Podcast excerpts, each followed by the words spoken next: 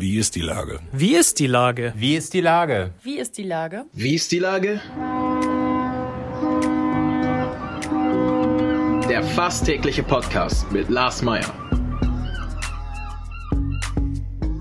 Wie ist die Lage? Unser fast täglicher Podcast als Kooperation mit der Mopo und der Gute-Leute-Fabrik spürt tagesaktuellen Fragen nach. Macher, Musikerinnen, Models, Mütter und Politiker – genauso wie Schwestern, Schweißer, Freiberufler oder Helfer, kommen knapp 15 Minuten zu Wort. Die Auswahl ist rein subjektiv, aber immer spannend und überraschend. Mein Name ist Lars Meyer und ich rufe fast täglich gute Leute an. Unser Partner, der das diese Woche möglich macht, ist das Mercado in Altona. Herzlichen Dank. Heute befrage ich den sportlichen Leiter von Altona 93, Richard Golz. Ahoi, Richard. Hallo Lars, ich grüße dich. Lieber Richard, ihr geht jetzt mit der roten Laterne in die Spielpause. Herrscht auch Alarmstufe Rot im Verein? Ja, die Situation ist natürlich nicht so schön, äh, ist natürlich auch ein bisschen äh, so eine äh, jetzt, äh, Momentaufnahme. Äh, der Spielplan ist ein bisschen verzerrt. Wir haben weniger Spiele als die anderen, äh, weil das eine oder andere ausgefallen ist. Trotzdem ähm, steht da Platz 11, das ist nicht so schön. Und klar sind die, die, die, die Lampen sind an, aber ähm, ja, es ist jetzt, äh, wir können damit umgehen. Die Regionalliga ist ja quasi in zwei Hälften geteilt sozusagen. Das heißt, es wird eine Aufstiegs- und eine Abstiegsrunde geben. Und es war ja irgendwie auch klar, dass ihr äh, über die Abstiegsrunde dann den äh, Abstieg vermeiden müsst. Oder habt ihr andere Pläne gehabt? Also in den kühnsten Fantasien habe ich mir natürlich schon ausgemalt, dass wir dann ähm, nach, äh, nach Abschluss der Vorrunde äh, in der Aufstiegsrunde landen, damit man also sicher sein kann, dass man im nächsten Jahr auch in der Regionalliga spielt. Aber wie du schon gesagt hast, ist es äh, nicht ganz so überraschend. Ähm, klar hätten wir den einen oder anderen Punkt mehr haben können. Also ist das normal im Fußball. ich könnte jetzt noch minutenlang erklären, warum das so ist. wirkt ein bisschen langweilend wahrscheinlich. Also wir nehmen es an, wie es ist und ich bin sicher, dass wir, dass wir zulegen werden. Altona 93 ist ja ein sogenannter Kultverein. Kult ist ja immer etwas, was man gut findet und gar nicht so richtig erklären kann, ne? äh, warum das dann so erfolgreich ist. Äh, ja. Und das gar nicht mal bemessen an den sportlichen Erfolgen von Altona, weil ihr seid ein klassisches Fahrstuhlteam, was VfL Bochum in den 80er, 90ern in der Bundesliga war. Äh, aber was ist denn das Besondere eigentlich am Verein?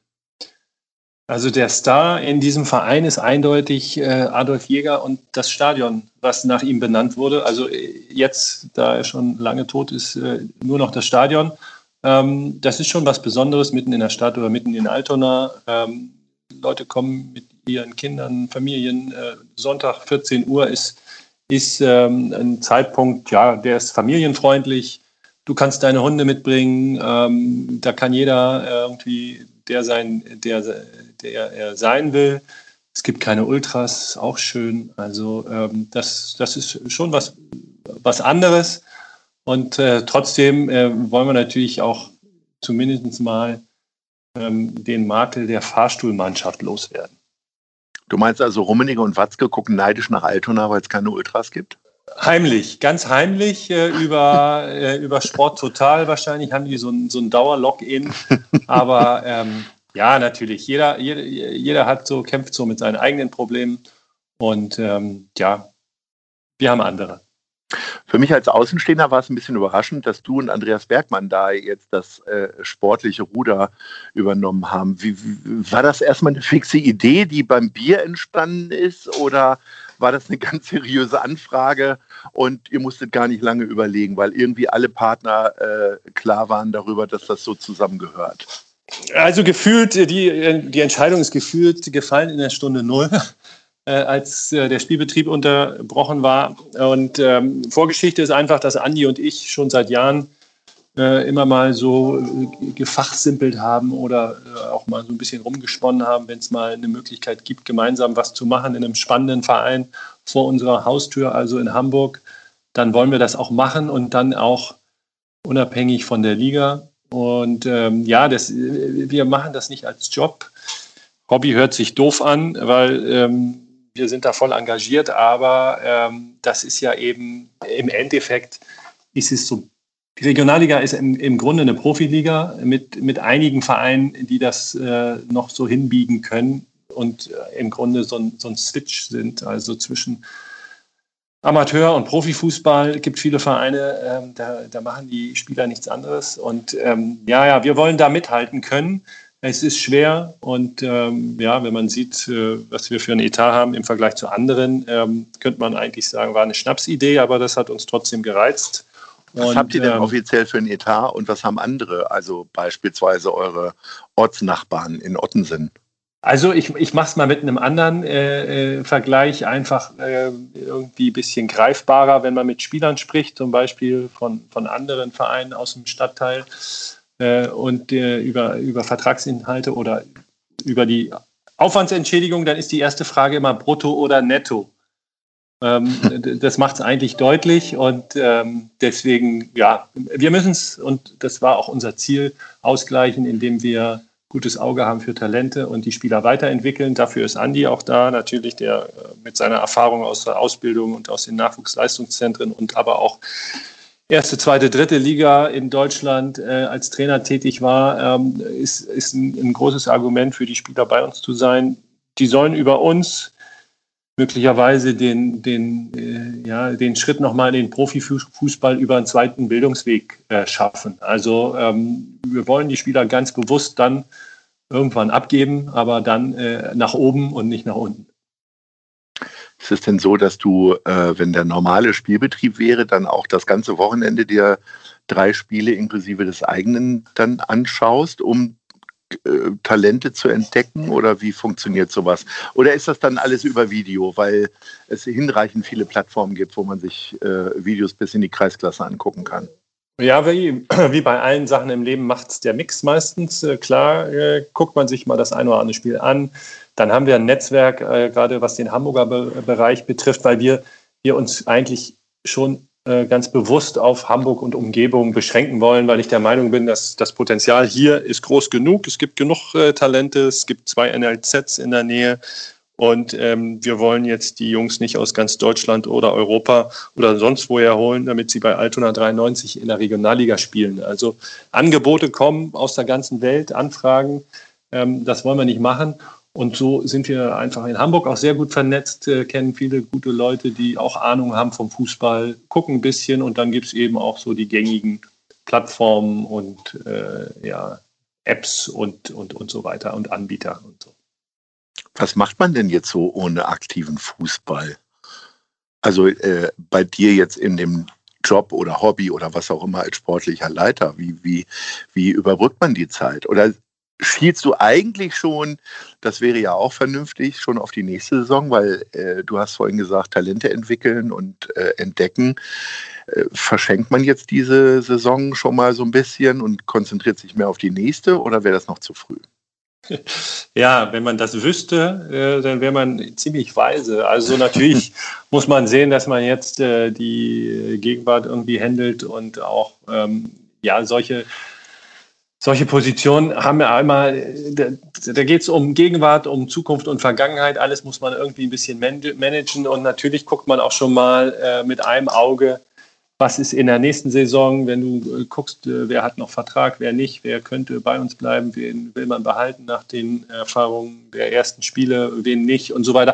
Es ist so eigentlich ein ständiger Planungsprozess, der eigentlich nie irgendwie äh, zum Stoppen kommt. Deswegen ähm, verschieben sich die Inhalte natürlich immer je nach, je nach Jahreszeit oder ähm, Phase der Saison, aber so ein Erliegen gibt es eigentlich nie.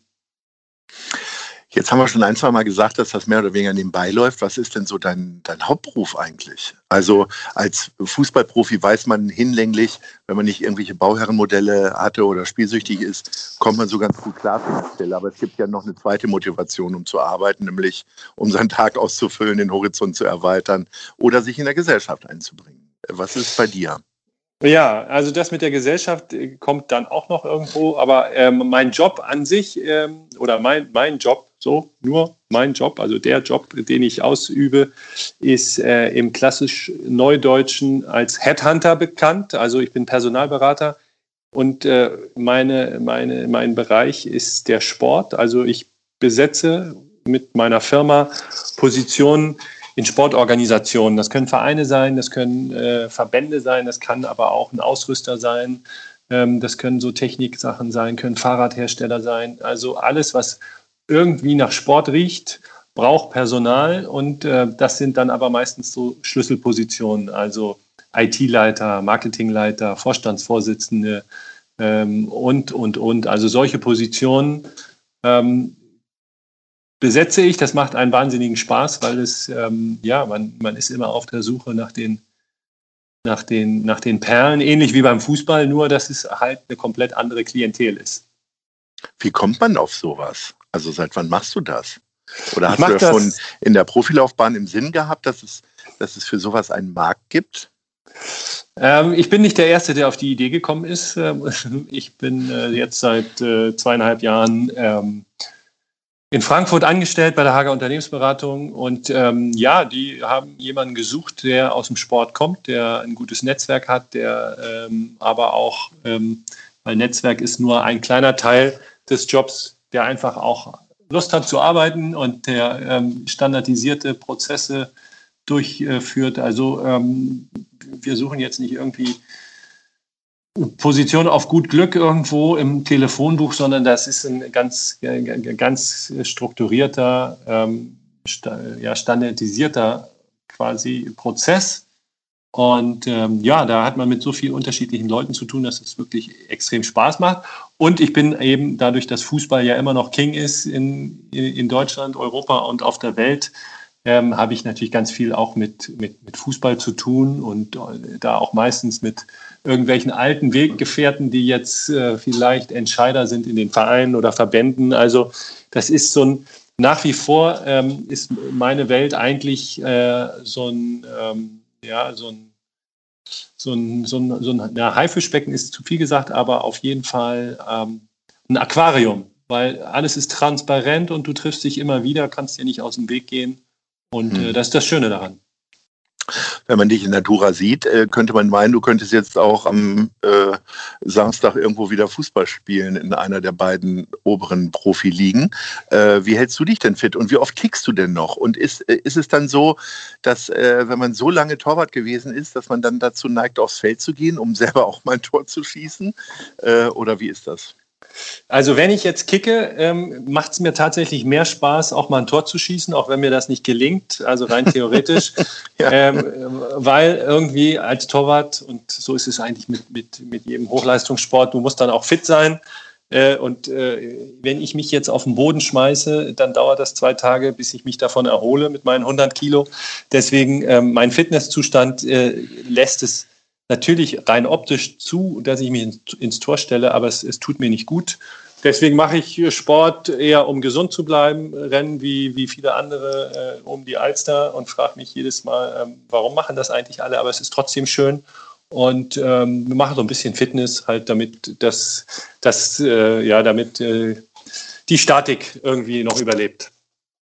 Lieber Richard, äh, ich wünsche dir und äh, deinem Verein Altona 93 nur das Beste natürlich, dass ihr äh, die Klasse erhaltet und dass ihr vor allen Dingen natürlich irgendwann auch mal wieder spielen könnt. Und insofern ja, freue ich mich, wenn wir uns dann bald mal wieder hören oder aber auch sehen in der legendären Adolf Jäger Kampfbahn. Kann ich jedem empfehlen, da mal hinzugehen, auch wenn manchmal die sportlichen Leistungen nicht so gut sind, aber die Atmosphäre ist 1A. Also alles Gute und Ahoi. Danke, wünsche ich dir auch. Wir sehen uns bald. Tschüss. Tschüss. Dieser Podcast ist eine Produktion der Gute-Leute-Fabrik und der Hamburger Morgenpost.